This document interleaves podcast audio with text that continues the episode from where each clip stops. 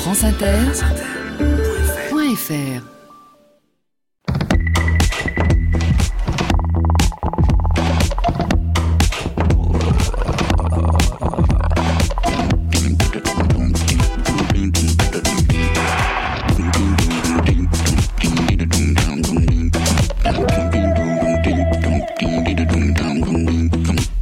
Bonjour à tous. Sur les épaules de Darwin, sur les épaules des géants. Se tenir sur les épaules des géants et voir plus loin, voir dans l'invisible, à travers l'espace et à travers le temps. Pouvoir s'évader du présent et voyager à travers le temps, plonger notre regard dans le passé et remonter le temps à contre-courant. Tenter de partager ce qu'il y a pu avoir à la fois d'unique et d'universel dans chacun de ceux qui nous ont précédés.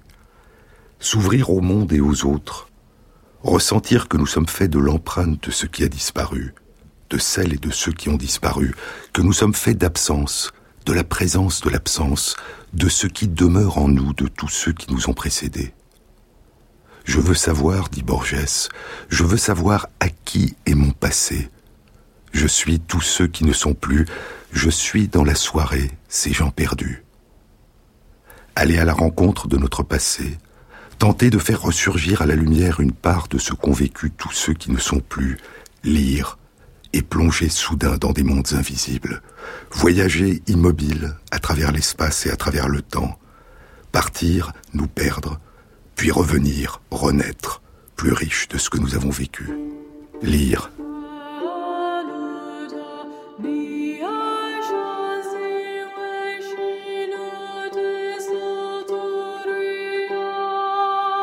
Il fut un temps où tout récit était un chant. Il n'y avait pas d'histoire, pas de poème, pas d'épopée, pas d'enseignement, pas de recherche qui ne soit incarné dans la musique d'une voix. Tout langage était oral. Plus tard, quand les images puis les mots ont commencé à s'inscrire dans la pierre, dans l'argile, le papyrus puis le parchemin, les récits n'eurent plus besoin de voix. Les récits avaient acquis le pouvoir de traverser le temps en silence, et d'attendre qu'un regard les éveille. L'écriture a donné au langage un pouvoir nouveau, une capacité à persister, à être préservé sous forme de traces, sur un support matériel durable et transportable. Alors, le langage a commencé à voyager en silence, à travers l'espace et à travers le temps.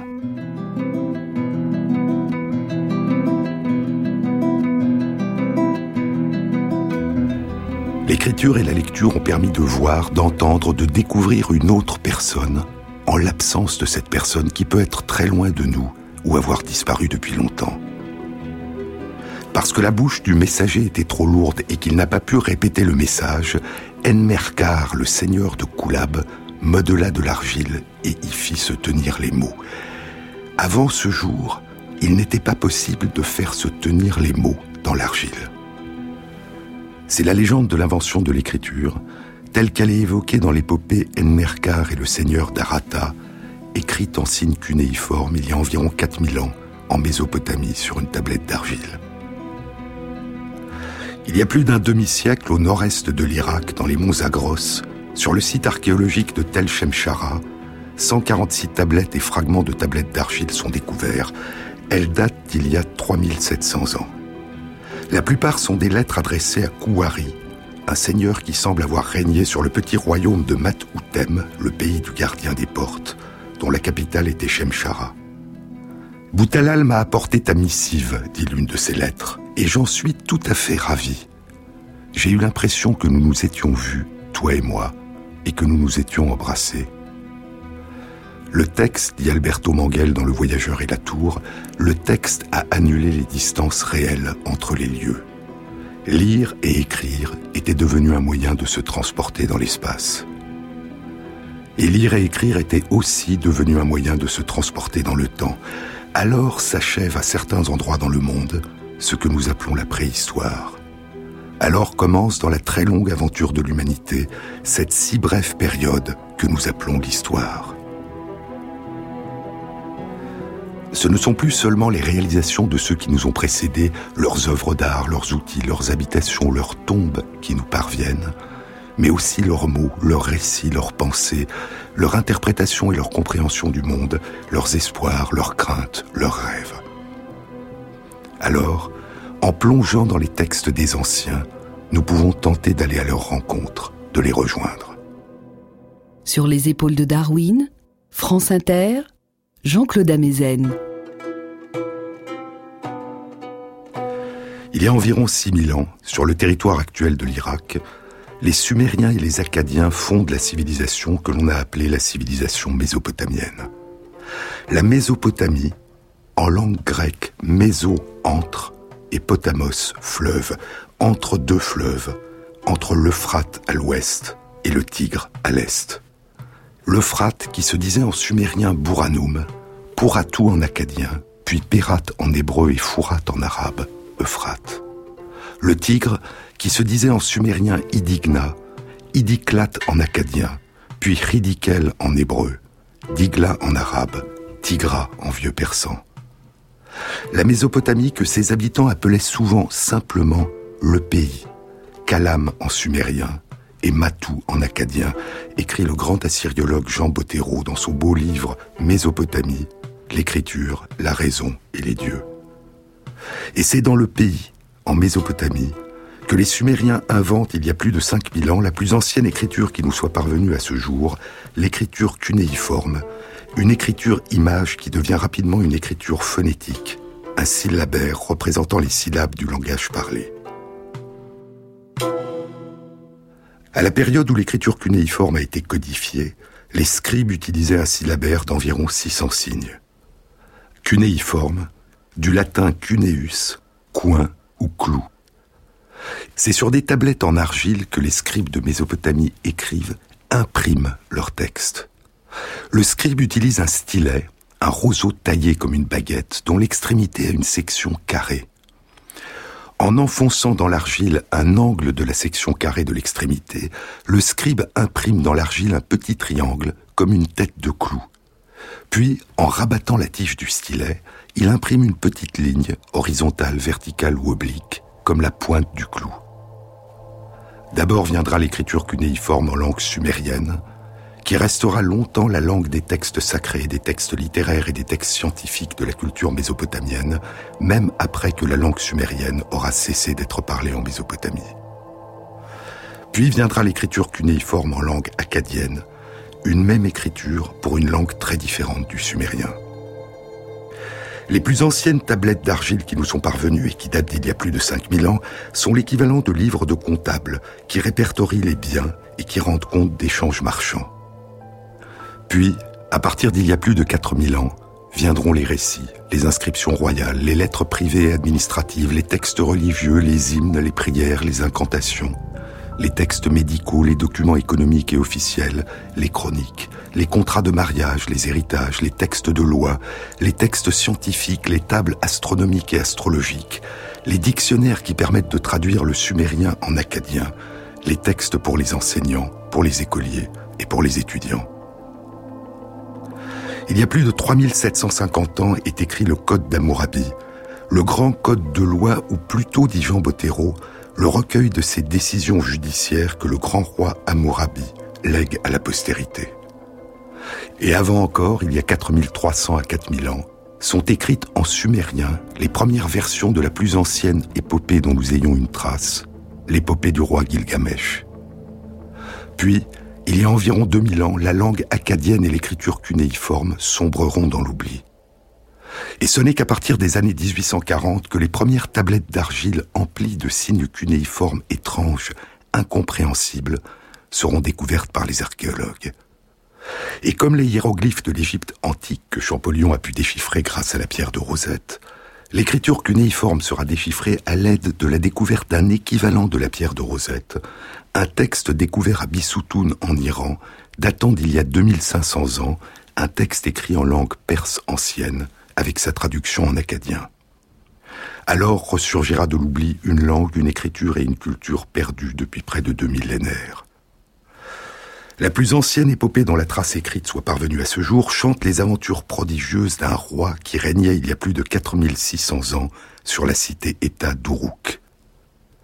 Rainer Maria Rilke, dit le poète américain Stephen Mitchell dans l'introduction de son adaptation libre, lyrique et très personnelle de la traduction de l'épopée du Gilgamesh, Rainer Maria Rilke écrit à la fin de l'année 1916 L'épopée de Gilgamesh est prodigieuse. Je m'y suis immergé, et à travers ces fragments majestueux, j'ai fait l'expérience des formes et des rythmes qui appartiennent aux œuvres les plus sublimes que le Verbe a jamais produites. Les premières versions de l'épopée sont écrites en sumérien. La version la plus complète sera écrite en acadien. C'est un long poème écrit en Babylonie, dit Jean Bethérault, dans l'introduction de sa splendide traduction de l'épopée du Gilgamesh qu'il a intitulée L'épopée de Gilgamesh, le grand homme qui ne voulait pas mourir. C'est un long poème écrit en Babylonie il y a plus de 35 siècles, dans la langue alors usuelle là-bas, l'acadien, idiome sémitique mort depuis plus de deux millénaires, mais apparenté à d'autres de la même famille plus récemment apparus, et dont certains courent encore, hébreu, araméen, arabe. L'épopée commence ainsi. Je vais présenter au monde celui qui en a tout vu, connu la terre entière, pénétré toutes choses et partout exploré tout ce qui était caché. Surdoué de sagesse, il a tout embrassé du regard. Il a contemplé les secrets, découvert les mystères. Il nous en a même appris sur avant le déluge. De retour de son lointain voyage, exténué mais apaisé, il a gravé sur une stèle tous ses labeurs. C'est lui qui fit édifier les murs d'Uruk les enclos et du Sainte Éana, trésor sacré. Regarde cette muraille, dit le poète au lecteur. Regarde cette muraille serrée comme un filet à oiseaux considère ce soubassement inimitable. Palpe cette dalle du seuil de la grande porte de la ville amenée de si loin. Avance-toi vers Léana, résidence d'Ishtar, que nul roi ultérieur, que personne n'a jamais pu contrefaire. Monte déambulé sur le rempart d'Uruk. Scrutes-en les fondations, contemples-en le briquetage, tout cela n'est-il pas en briques cuites? Et les sept sages en personne n'en ont-ils pas jeté les fondations? 300 hectares de ville, autant de jardins, autant de terres vierges. C'est l'apanage du temple d'Ishtar. Avec ces 1000 hectares, tu couvres du regard l'entier domaine d'Uruk. Va maintenant chercher la cassette en cuivre, manœuvre-en l'anneau de bronze, ouvre-en le volet à secret, et tire-en la tablette de l'azulite pour y déchiffrer comment ce Gilgamesh a traversé tant d'épreuves. En un vertigineux cercle perpétuel, écrit Alberto Manguel dans Le Voyageur et la Tour, en un vertigineux cercle perpétuel, le lecteur est enjoint de voyager dans la ville dont il lit la description, afin de découvrir un texte, celui qu'il tient dans ses mains, qui lui dira comment accomplir une série de tâches qui lui permettront de découvrir les aventures du roi Gilgamesh. Et ainsi, dès que nous commençons à lire l'épopée de Gilgamesh, nous découvrons que nous faisons déjà partie de l'épopée. Il était une fois, il y a plus de 3500 ans, une voix qui nous parlait déjà, sans nous connaître, une voix qui s'adressait déjà à nous.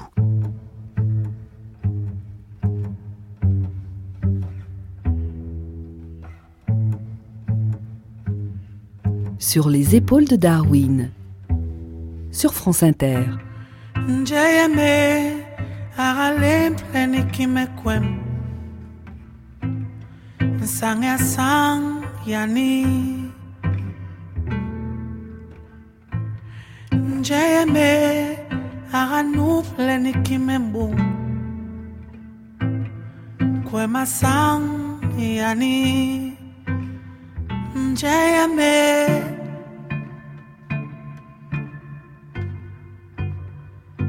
JMA.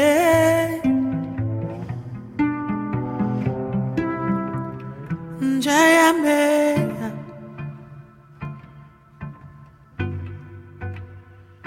JMA.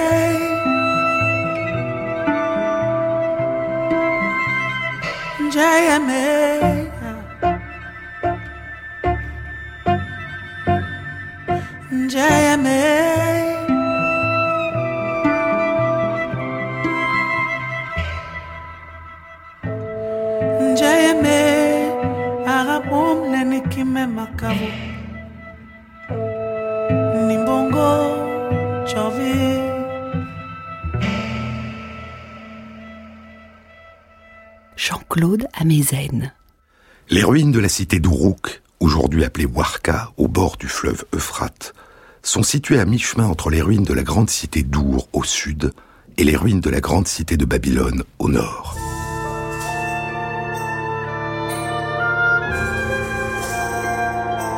La cité-État d'Uruk, écrit Jean Bottero, était célèbre en Mésopotamie tant pour son antiquité reculée et son importance politique et culturelle, que pour la présence dans ses murs d'un sanctuaire célèbre entre tous, les Anna, en sumérien, temple du ciel. Il était dédié à l'une des plus hautes divinités de la religion locale, An en sumérien, Anu en acadien, dieu du ciel, fondateur et père de la dynastie divine régnante. Les plus anciennes versions de l'épopée de Gilgamesh qui nous soient parvenues sont des tablettes sur lesquelles on peut lire en sumérien des fragments de cinq versions apparemment différentes, ce que Jean Bottero appelle la préhistoire de l'épopée de Gilgamesh. Ces tablettes datent d'il y a 4300 à 4000 ans, c'est-à-dire trois à six siècles seulement après le règne de Gilgamesh sur la cité-État d'Uruk. À cette période, il y a 4300 ans, Sargon le Grand réunit pour la première fois l'ensemble des cités-États de Mésopotamie en un empire qui durera un siècle, le plus grand empire jamais centré sur la Mésopotamie, qui s'étend des marches de l'Iran jusqu'à la Méditerranée, dit Botero, centré sur sa capitale Akkadé, dont personne aujourd'hui ne connaît la localisation exacte. Il y a 4200 ans, après l'effondrement de l'empire de Sargon le Grand, toutes les cités-États sont à nouveau réunies en un grand royaume par les rois de la troisième dynastie d'Our. Le royaume durera deux siècles, puis viendra le temps du grand royaume de Babylonie. À cette période, la langue sumérienne a probablement déjà cessé d'être parlée. Aux Acadiens se sont joints venus du nord-ouest les Amorites ou Amoréens, qui ont adopté la langue et l'écriture des Acadiens. Et il y a 3750 ans, un roi issu du peuple amoréen, Amourabi, réunit le pays autour de sa capitale, Babylone. C'est de cette période que datent les premières versions babyloniennes de l'épopée du Gilgamesh, écrites en acadien et beaucoup plus complètes que les anciennes versions en sumérien.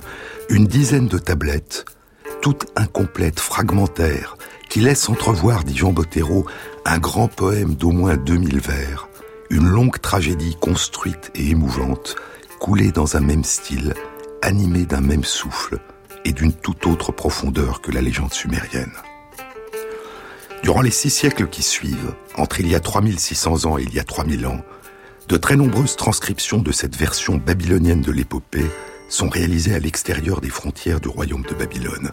Une aussi extraordinaire diffusion de l'épopée durant cette période, dit si peu de temps après sa création à Babylone, n'est le cas d'aucune autre pièce littéraire que ce soit en ces temps reculés. N'est-ce pas une marque de l'intérêt universel qu'elle a aussitôt suscité, dépassant les différences culturelles pour toucher plus au fond ce qui est commun à tous les hommes dans leur esprit et leur cœur?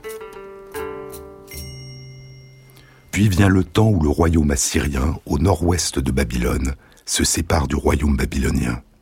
Et il y a 3000 ans, le royaume assyrien devient la puissance prédominante.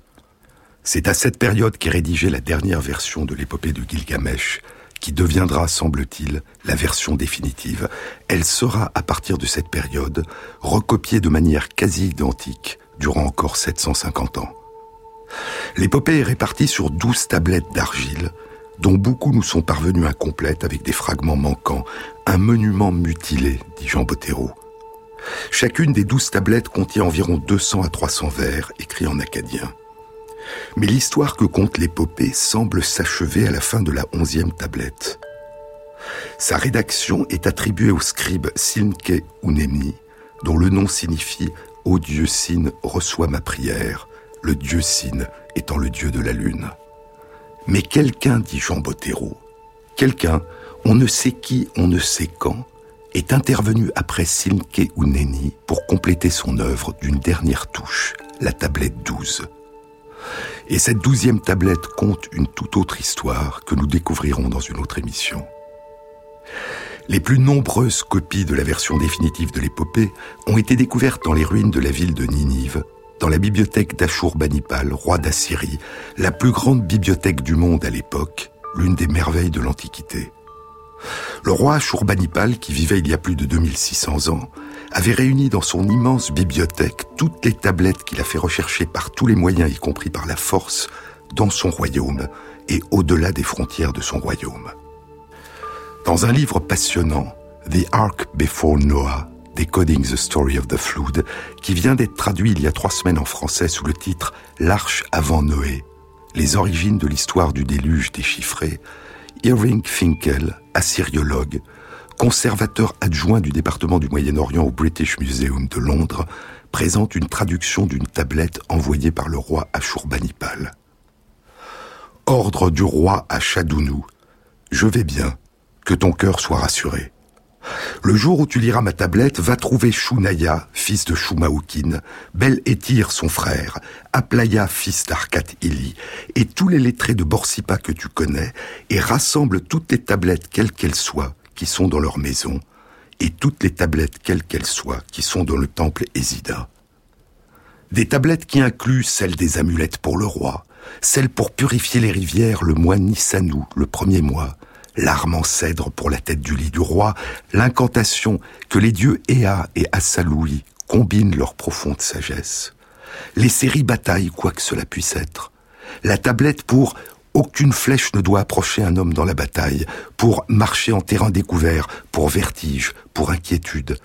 Les inscriptions qui sont bonnes pour la royauté, plus tout ce qui est nécessaire pour le palais, quoi que ce soit, et des tablettes rares qui te sont connues et qui n'existent pas en Assyrie, recherche-les et apporte-les-moi.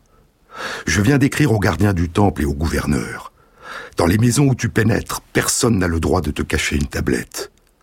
Et si tu trouvais une tablette ou une instruction pour un rituel que je ne t'ai pas mentionné et qui est bonne pour le palais, prends-la aussi et envoie-la moi. Et Ashurbanipal, poursuit Irving Finkel, fit faire par ses scribes des copies parfaites de toutes les tablettes qu'il rassembla dans sa grande bibliothèque de Ninive. Le règne d'Ashurbanipal, le dernier grand roi d'Assyrie, s'achève en 631 avant notre ère, 19 ans avant la destruction de Ninive par les Babyloniens, il y a 2627 ans. Le palais et la bibliothèque sont incendiés par les armées du roi de Babylone, Nabopolassar, allié aux Mèdes. Mais contrairement à une autre grande bibliothèque plus récente, la grande bibliothèque d'Alexandrie en Égypte, dont on pense que tous les manuscrits ont disparu à jamais dans les flammes, l'incendie de la grande bibliothèque d'Ashurbanipal transformera les tablettes d'argile en tablettes d'argile cuite, et les textes seront pour la plupart, en partie au moins préservés. Des milliers de tablettes, entières ou en morceaux, la plupart incomplètes, dont le texte peut en partie être reconstitué à partir d'autres copies incomplètes préservées sur d'autres tablettes. Un immense puzzle, patiemment reconstitué depuis plus d'un siècle et demi par les assyriologues, à mesure que de nouvelles tablettes ou de nouveaux morceaux de tablettes étaient découverts dans les fouilles ou dans les réserves des musées. Le seul British Museum à Londres contient près de 130 000 tablettes d'argile, dont l'essentiel de la grande bibliothèque d'Ashurbanipal. Après la destruction et l'incendie de Ninive, vient le temps du dernier royaume babylonien avec ses grands rois, dont Nabucodonosor II.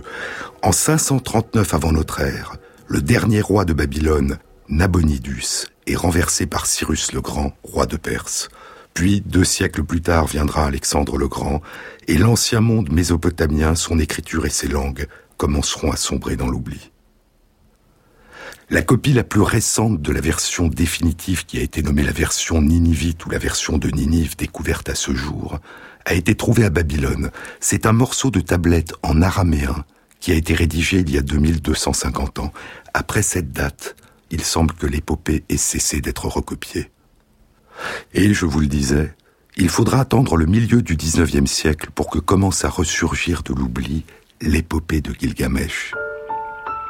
Lui qui ouvrit les passes des montagnes, creusa des puits sur la nuque des monts, passa la mer, la mer immense jusque là d'où sort le soleil au matin, et explora l'univers entier en quête de la vie sans fin. Le grand homme qui part à la recherche de la vie sans fin, parce qu'il a vu mourir son cher et grand ami Enkidu, qui a partagé ses extraordinaires exploits.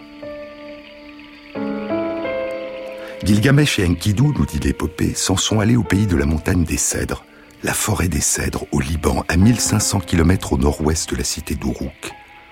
Avec l'aide de Shamash, le dieu du soleil, ils y ont vaincu le terrible gardien de la forêt, Humbaba, Huawa en sumérien dans l'antique version de l'épopée, lorsqu'il crie, c'est l'épouvante, sa bouche, c'est du feu, son haleine, c'est la mort. Et ils ont ramené de la forêt un cèdre extrêmement élevé dont la cime perçait le ciel. Puis Gilgamesh et Enkidu ont vaincu le terrifiant taureau céleste que la déesse Ishtar, la déesse de l'amour et de la guerre, dont Gilgamesh avait repoussé les avances, avait lâché dans la ville d'Uruk afin qu'il tue Gilgamesh et détruise sa demeure. Enkidu, c'est l'homme sauvage que la déesse mère Aruru la Grande avait créé à partir de l'argile à la demande des dieux célestes pour calmer le roi Gilgamesh que les dieux trouvaient trop violent et trop arrogant. Enkidu, c'est l'homme sauvage aussi fort et aussi compact qu'un bloc venu du ciel, et qui, quittant l'état de nature, est devenu le plus cher ami de Gilgamesh. Enkidu, c'est le premier interprète des rêves dont la littérature nous ait laissé une trace, il interprète les rêves du roi Gilgamesh. Enkidu, qui voit une nuit dans l'un de ses propres rêves, que les dieux l'ont condamné à mourir prématurément pour avoir participé au meurtre de Humbaba, le gardien de la forêt des cèdres, et pour avoir participé au meurtre du taureau céleste, et Enkidu tombe malade et dépérit. Mon ami, se disait Gilgamesh, a vu un songe irréparable, et du jour où il l'a vu, il a perdu ses forces. Assis devant rien, je réfléchis, j'invoque l'esprit, celui qui depuis lors me possède.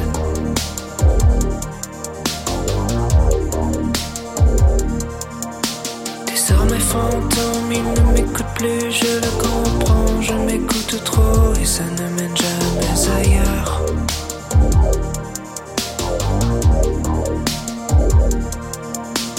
Trois heures à M seul avec moi où les gens prennent pour emporter.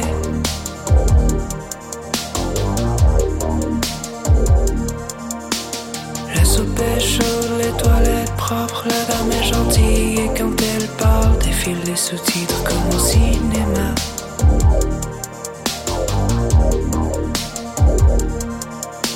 C'est un film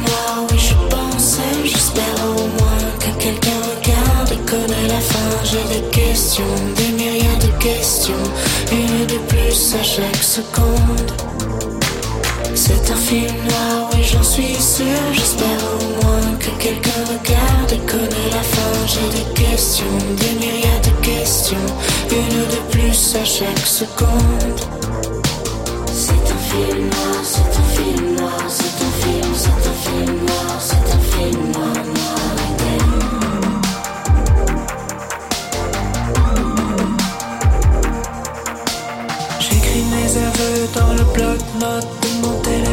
Soudain quelqu'un rentre, j'ai cru c'était toi, c'était personne.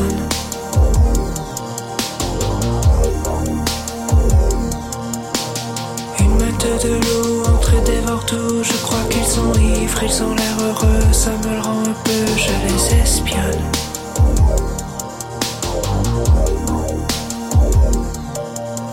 J'ai le souvenir d'avoir fait bien pire il y a quelques années, je m'en suis sorti, n'en serais-je jamais?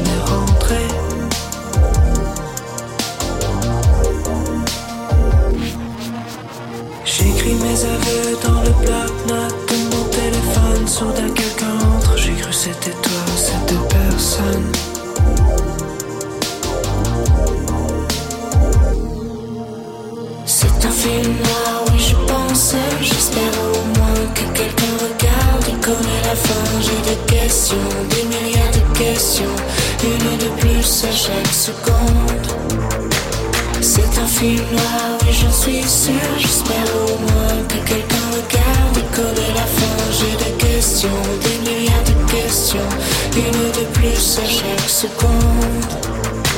C'est un film c'est un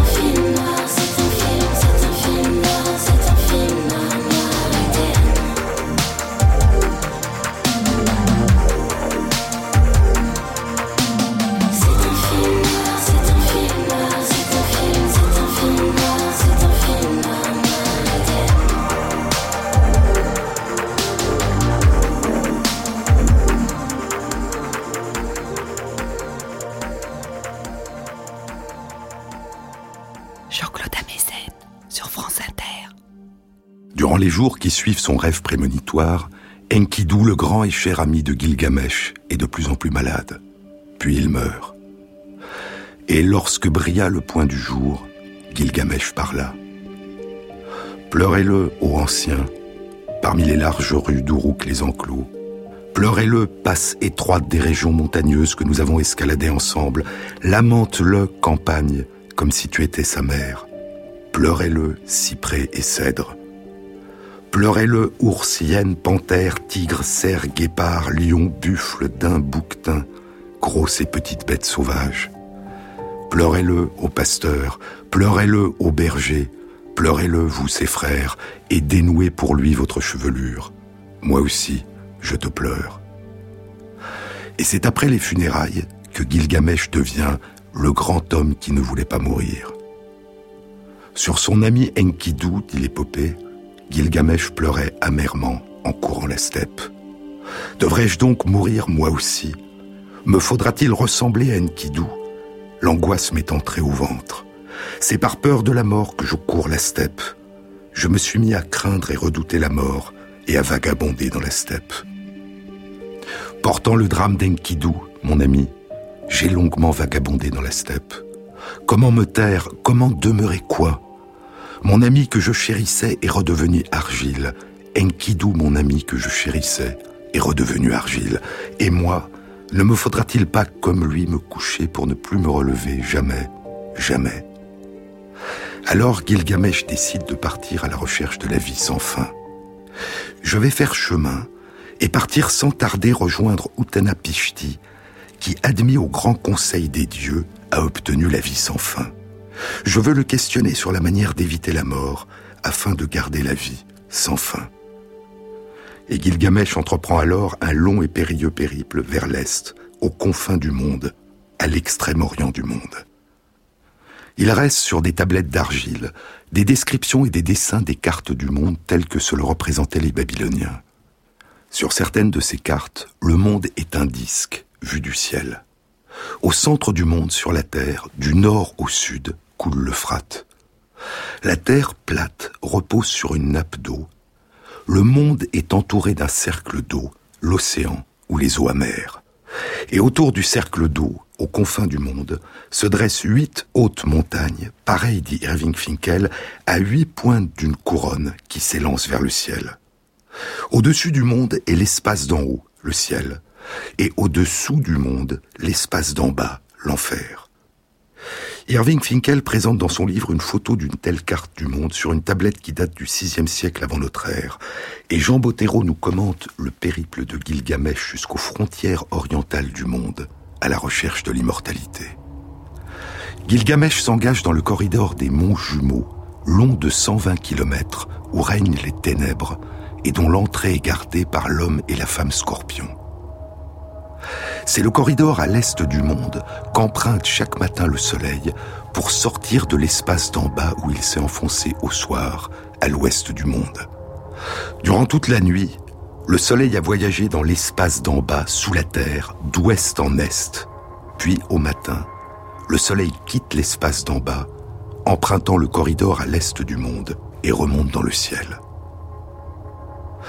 Au bout du long corridor, avec l'aide d'Urshanabi, le nocher, le pilote de l'embarcation d'Utanapishti le lointain, Gilgamesh traverse les eaux mortelles et arrive au bout du monde où vivent immortels Utanapishti et son épouse. Utanapishti est le seul homme avec ceux qu'il a emmenés avec lui dans son arche à avoir échappé au déluge provoqué par les dieux. Sur les instructions du dieu Ea, l'ami des humains qui a décidé de sauver l'humanité, Utanapishti a construit un bateau de 3600 mètres carrés de superficie, calfeutré par 10 800 litres de bitume. Il y a fait entrer sa famille et, comme Noé dans la Bible, il y a fait entrer des spécimens de tous les animaux sauvages et domestiques. Mais contrairement à Noé, il y a fait aussi monter tous les techniciens, les personnes de tout talent et de toute profession pour préserver du déluge les secrets acquis par les techniques. Lorsque brilla le point du jour, monta de l'horizon une noire nuée dans laquelle tonnait Hadad, le dieu de la pluie et des orages. Nergal, souverain des enfers, arracha les épais des vannes célestes. Alors Hadad déploya dans le ciel son silence de mort, réduisant en ténèbres tout ce qui avait été lumineux. Le septième jour arrivé, tempête, déluge et hécatombe cessèrent. Je regardais alentour, dit Utanapishti à Gilgamesh. Le silence régnait. Tous les hommes avaient été retransformés en argile. J'ouvris une lucarne et l'air vif me sauta au visage. Je tombai à genoux, immobile, et pleurais. Les larmes ruisselaient sur mes joues. Puis je cherchais du regard des côtes à l'horizon. À quelques encablures, une langue de terre émergeait. C'était le mont Nissir, où le bateau accosta. Le Nissir le retint, sans le laisser repartir. Le mont Nissir, tel que l'a transcrit Jean Bottero, le mont Nizir, tel que l'avait originellement transcrit George Smith, le déchiffreur de ce texte, le mont Nimous, l'une des possibles transcriptions dit Irving Finkel, est aujourd'hui nommé le pire Omar Goudroun. Un sommet de plus de 3000 mètres de haut situé dans les monts Zagros, dans le Kurdistan irakien d'aujourd'hui. Dans la Bible, à la fin du déluge, c'est beaucoup plus au nord, dans les monts du Caucase, sur le mont Ararat, en Arménie, dans l'actuelle Turquie du Nord-Est, que l'arche de Noé s'échouera. Mais revenons au récit de la fin du déluge que fait Utanapishti le lointain Gilgamesh. Un premier jour, un deuxième, le Nissir a retenu le bateau sans le laisser repartir. Un troisième, un quatrième jour, le Nissir l'a retenu sans le laisser repartir. Un cinquième, un sixième jour, le Nissir l'a retenu sans le laisser repartir. Lorsqu'arriva le septième jour, je pris une colombe et la lâchai. La colombe s'en fut, puis revint. N'ayant rien où se poser, elle s'en retournait. Puis je pris une hirondelle et la lâchai. L'hirondelle s'en fut, puis revint. N'ayant rien où se poser, elle s'en retournait. Puis je pris un corbeau et le lâchai. Le corbeau s'en fut, mais ayant trouvé le retrait des eaux, il picora, il croissa, il s'ébroua, mais ne s'en revint plus. Alors, je dispersai tout aux quatre vents pour repeupler la terre, et fis un banquet pour les dieux, disposant le repas sur le sommet de la montagne. Un récit du déluge sur une tablette d'argile mésopotamienne. L'envoi des oiseaux, et notamment de la colombe et du corbeau pour tenter de savoir si les eaux avaient reflué, est l'une des similitudes frappantes malgré les différences entre ce récit du déluge et le récit du déluge que présente la Bible. Et ce sont ces similitudes qui bouleverseront en 1872 George Smith, un jeune et brillant assyriologue âgé de 32 ans, ancien imprimeur de billets de banque qui travaille par passion au British Museum avant d'en devenir assistant. Déposant la tablette sur le bureau, racontera un collègue, il fit un bond en l'air et parcourut les quatre coins de la pièce dans un état de surexcitation. Puis, à la stupéfaction des témoins, il commença à se déshabiller. Peut-être n'avait-il fait côter sa veste et ouvrir son col de chemise, ce qui à l'époque, sous le règne de la reine Victoria, était probablement surprenant. George Smith a découvert dans le musée et traduit pour la première fois le récit du déluge sur une partie lisible de la onzième tablette de l'épopée de Gilgamesh qui provenait de la bibliothèque de Ninive. Un an plus tard, en 1873, George Smith découvre à Ninive un autre morceau de l'histoire qu'il pense être la suite de l'épopée de Gilgamesh. Encore trois ans, et quelques mois avant sa mort à l'âge de 36 ans, il publie son livre La version chaldéenne de la Genèse, la version babylonienne de la Genèse. George Smith ne saura pas que ce qu'il a découvert à Ninive, ce n'est pas un fragment de l'épopée de Gilgamesh, mais un fragment d'une autre épopée, l'épopée d'Atrahasis, qui présente une version plus ancienne encore du déluge. Il y a, dit Irving Finkel, au moins trois versions mésopotamiennes du récit du déluge. Une version en sumérien, écrite dans la cité sumérienne de Nippur, dont les plus anciennes tablettes incomplètes datent d'il y a plus de 3600 ans.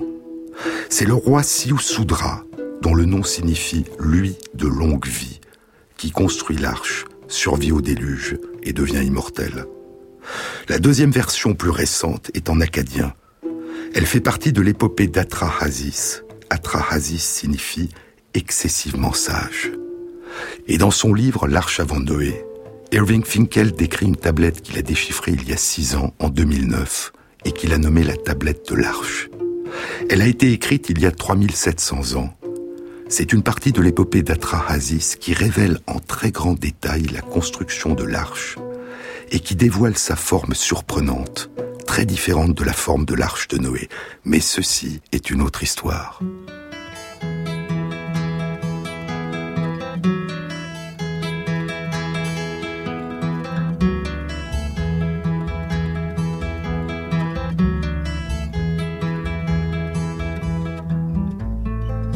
Famous but a fruit tree, so very unsound, it can never flourish till its stalk is in the ground. So men of fame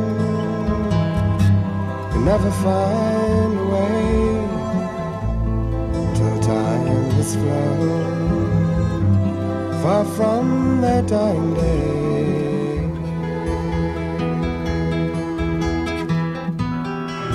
Forgotten while yet remembered for a while. A much updated ruin from a much outdated style.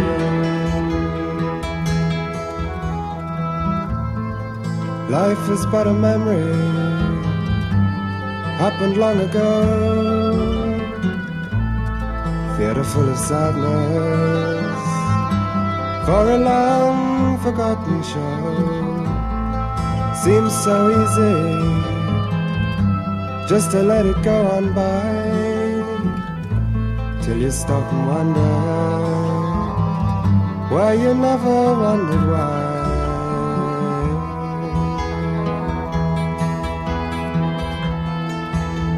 Safe in the womb of an everlasting night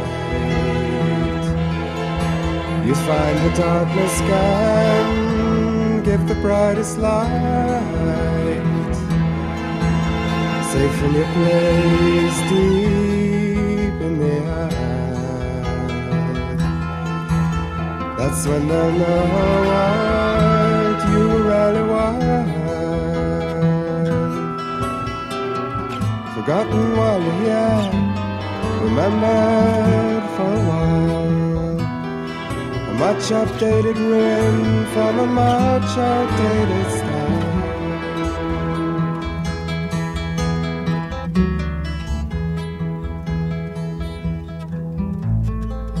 Fame is but a fruit tree, so very unsound, it can never flourish till its stalk is in the ground.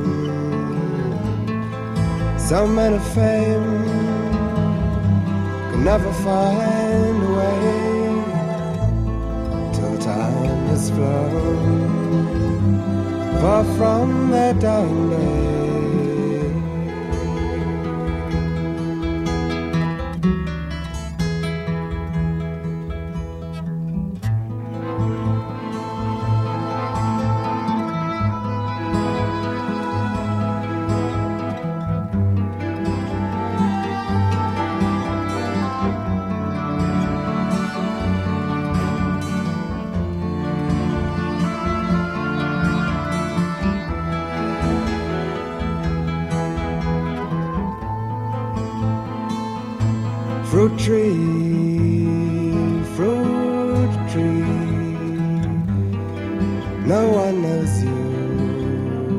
Inter, sur les épaules de Darwin, Jean-Claude Amezen. La troisième et la plus récente des versions mésopotamiennes du déluge est écrite en acadien. Elle fait partie de la onzième tablette de la version de Ninive de l'épopée de Gilgamesh. Le dieu Enlil, l'initiateur du déluge, a décidé de pardonner aux survivants. Alors, dit Utanapishti à Gilgamesh, alors Enlil monta sur le bateau, me prit la main et me fit monter avec lui. Il fit aussi monter et s'agenouiller ma femme près de moi. Il nous toucha le front, et debout entre nous, nous bénit en ces termes. Utanapishti jusqu'ici n'était qu'un être humain. Désormais, lui et sa femme seront semblables à nous, les dieux. Mais ils demeureront au loin, à l'embouchure des fleuves, à l'extrême orient du monde. À présent, Gilgamesh dit Utanapishti, qui réunira de nouveau les dieux afin que pareillement tu obtiennes la vie sans fin que tu recherches Et il ajoute que Gilgamesh obtiendra peut-être la vie sans fin s'il parvient à ne pas dormir six jours et sept nuits d'affilée. Mais Gilgamesh était à peine assis, accroupi, que le sommeil l'enveloppa comme un brouillard. Et ainsi échoue la longue quête de Gilgamesh, parti à la recherche, en vain, de la vie sans fin. Que faire, Utanapishti demande Gilgamesh, où me tourner, où que je porte mes pas, m'attend partout la mort. Cependant, sa femme s'adressa à Utanapishti le lointain. Gilgamesh est venu jusqu'ici à grand-peine et fatigue. Ne lui donneras-tu pas quelque chose au moment où il rentre au pays? Et Utanapishti dit Gilgamesh, tu es venu jusqu'ici à grand-peine et fatigue. Que vais-je te donner au moment où tu rentres au pays? Je vais te révéler un mystère et te communiquer un secret des dieux. Il s'agit d'une plante. Si tu arrives à t'en emparer, tu auras trouvé la vie prolongée. Ce n'est pas la vie sans fin, c'est la vie prolongée. Voici la plante, dit Gilgamesh quand il la rapporte du fond de la mer. Grâce à elle, on peut retrouver la vitalité. Je l'emporte à Uruk les enclos, où pour en tester l'efficacité, j'en ferai absorber un vieillard, car son nom est le vieillard qui rajeunit. Puis j'en mangerai moi-même pour retrouver ma jeunesse. Mais sur le chemin de retour qu'il emprunte avec Urshanabi le nocher, un serpent dérobe la plante. Alors, dit l'épopée, alors Gilgamesh s'assit et pleura. Il s'en retourne mortel comme nous tous, à la cité d'Uruk, avec Urshanabi le nocher. Et à la fin de la onzième tablette, l'épopée s'achève comme elle a commencé, par un chant à la gloire de la cité d'Uruk. Il y aurait dans cette œuvre, c'est le titre que Jean Bottero a donné au dernier chapitre de son livre, il y aurait. Car comment vraiment savoir ce que pensaient, rêvaient, imaginaient, projetaient ceux qui écrivaient, lisaient ou écoutaient depuis près de 4000 ans une épopée qui comptait une légende datant d'il y a 4600 ans? Le temps, dit la poétesse Anne Michaels, le temps est l'alambic qui transforme ce que nous connaissons en mystère. Il y aurait dans cette œuvre, écrit Jean Bottero, depuis son premier jet de la version babylonienne ancienne, un paradoxe que personne, je crois, ne semble avoir encore souligné. Ce Gilgamesh, cherche à si grand-peine la vie sans fin et rentre chez lui au bout du compte l'oreille basse, tous ses espoirs anéantis, et résigné à poursuivre avec une forme d'enthousiasme son destin de mortel. Son nom est partout affecté du signe cunéiforme de l'étoile, qui, selon les règles de cette écriture, le classe parmi les êtres divins. Autrement dit, au moins par là, auteur, éditeur, réviseur, copiste et lecteur savait fort bien d'emblée, et tout en suivant le long cheminement de son désir frustré, de sa fatigue et de sa déconfiture, qu'après son trépas, comme l'expliquait du reste l'antique légende sumérienne de sa mort, il avait été divinisé. Et qu'il avait donc obtenu de fait cette immortalité qu'il s'était ici-bas tant évertué vainement à poursuivre. Le paradoxe n'est qu'apparent, poursuit Bottero, car si auteur et usager de l'épopée le savait, il savait aussi que Gilgamesh lui-même, pendant sa vie, ne pouvait ni prévoir ni même espérer cette chance inouïe dont les dieux étaient si avares parce qu'elle les définissait en les séparant radicalement des humains.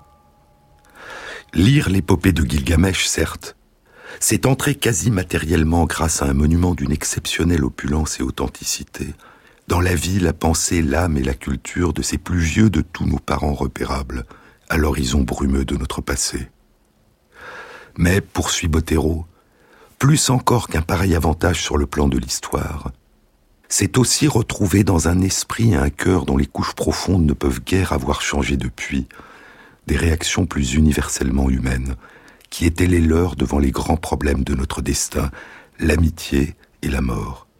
L'amitié, ce que l'autre peut apporter à notre vie, à chacun, en la partageant si totalement.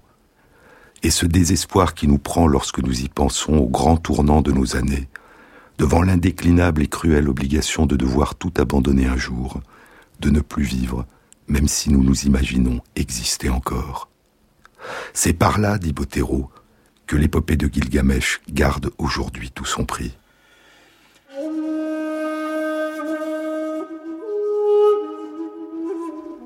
L'épopée se termine comme elle a commencé, par un chant à la gloire de la cité d'Uruk, mais à la fin, ce n'est plus le poète qui parle, c'est Gilgamesh lui-même.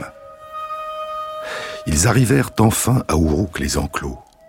Gilgamesh s'adressa alors à lui, Urshanabi le nocher. Monte, Urshanabi, déambulé sur les remparts d'Uruk.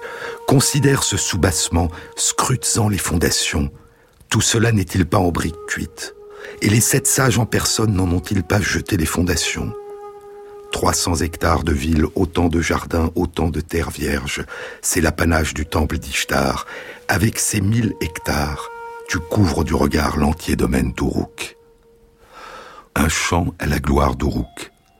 Comme si le poète nous disait que par-delà tous les exploits du roi, par-delà sa vaine quête de la vie sans fin, la seule immortalité est celle de la cité d'Uruk, racine de la culture babylonienne et assyrienne, l'antique civilisation mésopotamienne fondée par les Sumériens et les Acadiens qui avaient, disent ces récits, ressurgi du néant après le déluge. Ce qui demeure d'immortel, ce qui est doté d'une promesse de vie sans fin, semble nous dire le poète, c'est le récit. Ce sont les tablettes qui chantent la cité d'Uruk, cette culture qui a inventé l'écriture et qui a permis aux pensées, aux récits, aux espoirs, aux rêves et aux craintes, à tout ce que peut exprimer la parole et qui fonde notre commune humanité, de commencer leur long voyage à travers l'espace et le temps. Mais aujourd'hui, sur cette région du monde, la nuit est en train de tomber à nouveau. La nuit des massacres et de l'asservissement des femmes, des hommes et des enfants, et de la destruction des vestiges de l'une des plus anciennes civilisations de l'humanité.